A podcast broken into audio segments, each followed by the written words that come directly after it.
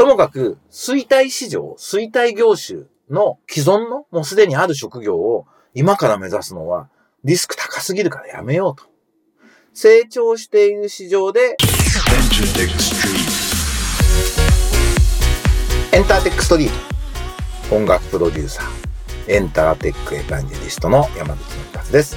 このポッドキャストはラジオトークアプリから Spotify、Apple Music などにも配信しています。今あなたがお聞きになっているサービスでブックマークをお願いします。毎週月曜日配信で続けてきました。今とこれからのエンターテインメントテクノロジーのホットトピックスについて考えていくプログラム。今年最後の回となりますが、短い時間ですがお付き合いください。ということで、メリークリスマスはもう終わりましたね。皆さんクリスマスいかがお過ごしでしたでしょうか？今年はね、クリスマスちょうど週末土日になったんで、まあ家族と一緒に実家に行ったりとか、プライベートな時間を過ごしておりました。家の近所の素敵なレストランでご飯食べたりもしましたが、そういう僕の写真日記はインスタ見ていただくと結構出てるので、興味のある方はチェックしてみてください。今年最後のエンターテックストリートは、えっと、スタートアップと報酬に関する2つのニュースと、あと、日本のアニメとかドラマが世界市場で見るとどういう風になるのかっていう、そんなことを考えるニュースがあったのでお話ししていこうと思います。まずは日経新聞。スタートアップ年収上場企業を7%上回る650万という記事です。日経新聞のこの記事によると、ネクストユニコーン調査っていうのでやったところ、上場企業の平均年収よりもスタートアップの年収の方が高いということで、これ素晴らしいことですね。スタートアップが優秀な人材を獲得するための施策の一番は、パーパス、ミッション、バリューの共有。なんでカタカナ言うのかってなるけど、要するに、何のために俺たちこの仕事してるんだっけって共有が一番。二番目が報酬の引き上げ。っていうことになってて、このなんか回答もすごいいい回答だなというふうに、思いました。あの、僕、大学生とかでの前で話す機会が多いんで、ともかく言ってるのは、今の日本って終身雇用制度がもうとっくに壊れていて、昔はともかく大学卒業して会社に入って、その会社の中で、その会社の中でだけ通用するスキルみたいなものを身につけていって何十年もかけて最初給料安いけど、えっ、ー、と、一生面倒を見てもらうっていうモデルが大昔にあったんですね。で、もう15年ぐらい前に壊れてて、ね、日本で一番そういうタイプの会社のトヨタの社長が、もう終身雇用は維持できませんって大っぴらに言っているんですよ。なので、そのことを、ただ、あの、大人たちが忘れてつい、昔の気分で若者にアドバイスすることが多いから、親とか教員が変なこと言うかもしれないけど、気をつけてって僕必ず言うようにしてます。あの、特に、いわゆる文系就職のホワイトカラーみたいな仕事で、やることが見つからずに、なんとなく有名な企業に入って、えー、就職して、3、4年過ごすっていうのは、本当に機械損失でリスクが大きいと思います。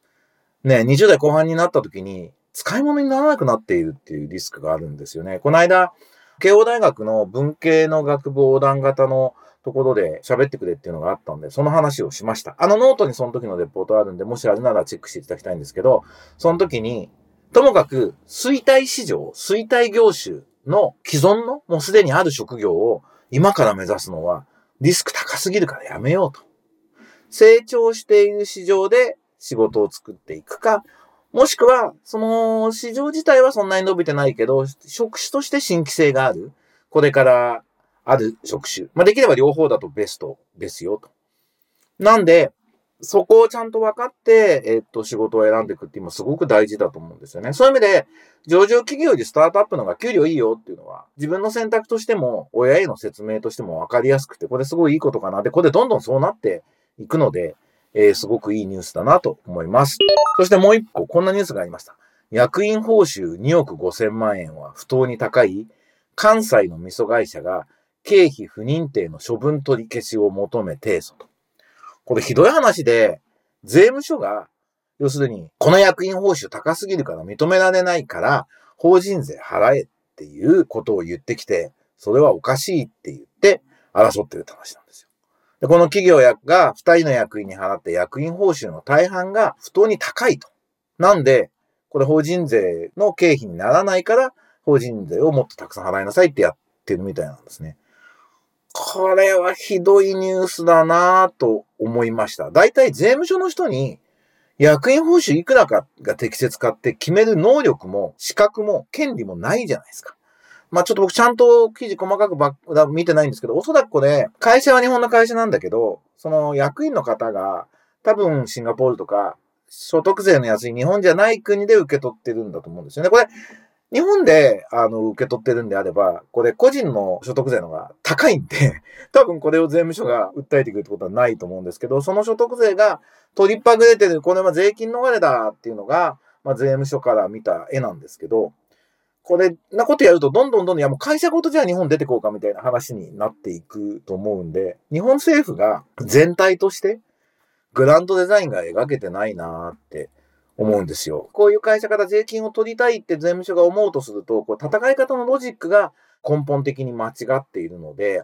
式業の役員報酬の正当性を税務署が決めるってこれ絶対認めちゃいけないんで、裁判所もこれは絶対やめてほしいんですよね。こういうことやると、会社も、あと高年収の人もどんどん日本から出ていってしまうわけですよ。なので、こういう部分最適、狭い視野で部分最適で動く役所っていうのは、真面目にやればやるほど、あの国が貧しくなっていって、そうならないように日本の産業界が成長していって、その中で税金がたくさん取れるようにするにはどうするかってことを考えていかなくちゃいけないっていう話だと思うので、これは絶対認めちゃいかんなと思ったひどいニュースでした。え、もう一つこれ IT メディアでディズニープラスって今ディズニーってメディアになっているんで、そこの APEC を統括するルーク・カント、ウォルト・ディズニー・ジャパンの代表のキャロル・チョイのっていう人にインタビューをして、日本のアニメ産業をどう変えるのかっていうようなタイトルで出てきている記事があります。これ非常に興味深いんで、ぜひ、えっ、ー、と、IT メディアで読んでいただきたいんですけども、グローバルな視点で見たときに、日本の映像産業、映像を作る会社っていうのがどうなってるのかっていうことがよくわかると思うんですね。で、要するにコンテンツ力、クリエイティブはいいけど、ビジネスプロデュースのプランニングがダメだよねっていうのが、まず大きな話なんですよ。で、ポイント3つあって、まず1つ目が、コミックを中心とした原作力というのが、あの日本の強みだということで、これ素晴らしいじゃないですか。いわゆる IP、インタラクチャルプロパティ、知的財産の最もベースになる物語を作る原作っていうところが多様で強いので、これはいいですよということなんですね。なのに、日本は未だに、そのグローバル市場を見ずに日本の地上波のワンクールみたいなものをフォーカスして映像を作ってるから、海外で売りづらいんですよね。もうこのこと10年以上前から外販部、海外に売ってる人たちは言ってるんですけど、45分、50分かける12本っていうのはすごく海外で売りづらくて、あのアメリカとか海外のドラマ、ネットフリックスもそうだけど、もっと長いでしょ、まとまって。そういう毎週同じ時間にドラマを見る習慣ってこれ日本特有のものみたいで、あの、ワンクール12本で作るって考え方はやめないとダメなんですよね。だから、あの、TBS とかが、池井戸潤のベストセラー、半沢直樹とか、下町ロケットを、なんかもう文庫本2冊分ぐらいをワンクールにまとめるとか、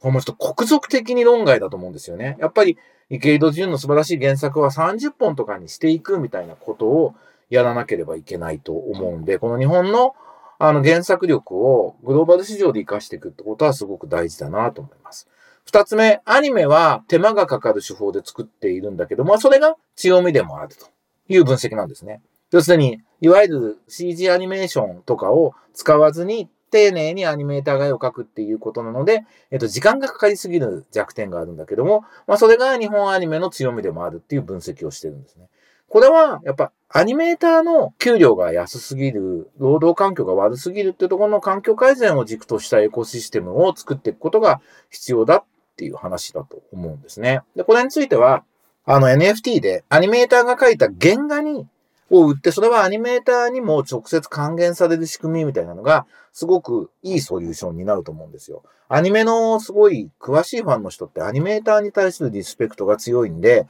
アニメーターが描いた原画を NFT 付きで売るみたいなことっていうのは、一つの新しい市場ができる可能性あるんですよね。でこれは、あの、ゴンゾとか手塚プロとかが動画協会ってところを通じて取り組まれていて、あの、僕の友人の石川慎一郎さんが言い出しっぺでやってるみたいなんですけど、これ一つの大きな解決策になると思うので、期待しています。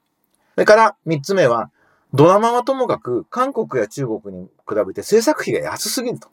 で、これって最初に言った地上波テレビで視聴率基準に無料でたくさんの人に見せて広告費で回すモデルっていうのが、もう有効じゃなくなって制作費がどんどん安くなっていることなんですよね。だから、グローバルなユーザーに支持される、売れる作品を作っていくってことにドラマのプロデューサーがシフトしていくってことがソリューションなんですよね。で、これ音楽もそうなんですけど、韓国は最初日本の真似をしてクオリティを上げてって、で、それを手に入れたノウハウをグローバルデジタルにシフトして世界で稼いでるっていう構造がドラマ映像でも同じように起きてるなと思うんで、これ日本もまだ間に合うと思うんで、若いプロデューサーにともかく世界で売っていくものを作るっていうね、韓国、中国に負けないものを作るっていうのをやらなきゃいけなくて、そのためにはもう若いプロデューサーに権限以上して、もうおっさんとかおじいちゃん黙らせるっていうね。邪魔させないっていうのが大事だなと。あの、中村一也さんがね、元総務省の中村一也さん、あと知財本部の座長とかって一也さんが自分はじじい黙れっていう係をやんなきゃいけないってことをずっと Facebook とかでおっしゃってるんで、あの僕もあの年寄りに意思決定させずに、若い人にあの権限上して意思決定させるっていう社会にしていくように、あのできるだけ微力ながら頑張っていきたいなと、改めてこの記事を読んで思いました。なんかそれが2022年のまとめっぽい、こう昭和の仕組みがもう有効じゃないから、早くちゃんとデジタルグローバルにしましょうね、日本のエンタメ業界っていうことをずっと言い続けてた気がしますが、年末の最後もそういうことになりました。ということで、あの1年間エンターテックストリートお付き合いありがとうございました。えー、新年は9日から再開予定しておりますので、来年もよろしくお願いいたします。エンターテックエヴァンジリスト山口のりかずのエンターテックストリートでした。いよいよ年を。また来年お会いしましょう。バイバイ。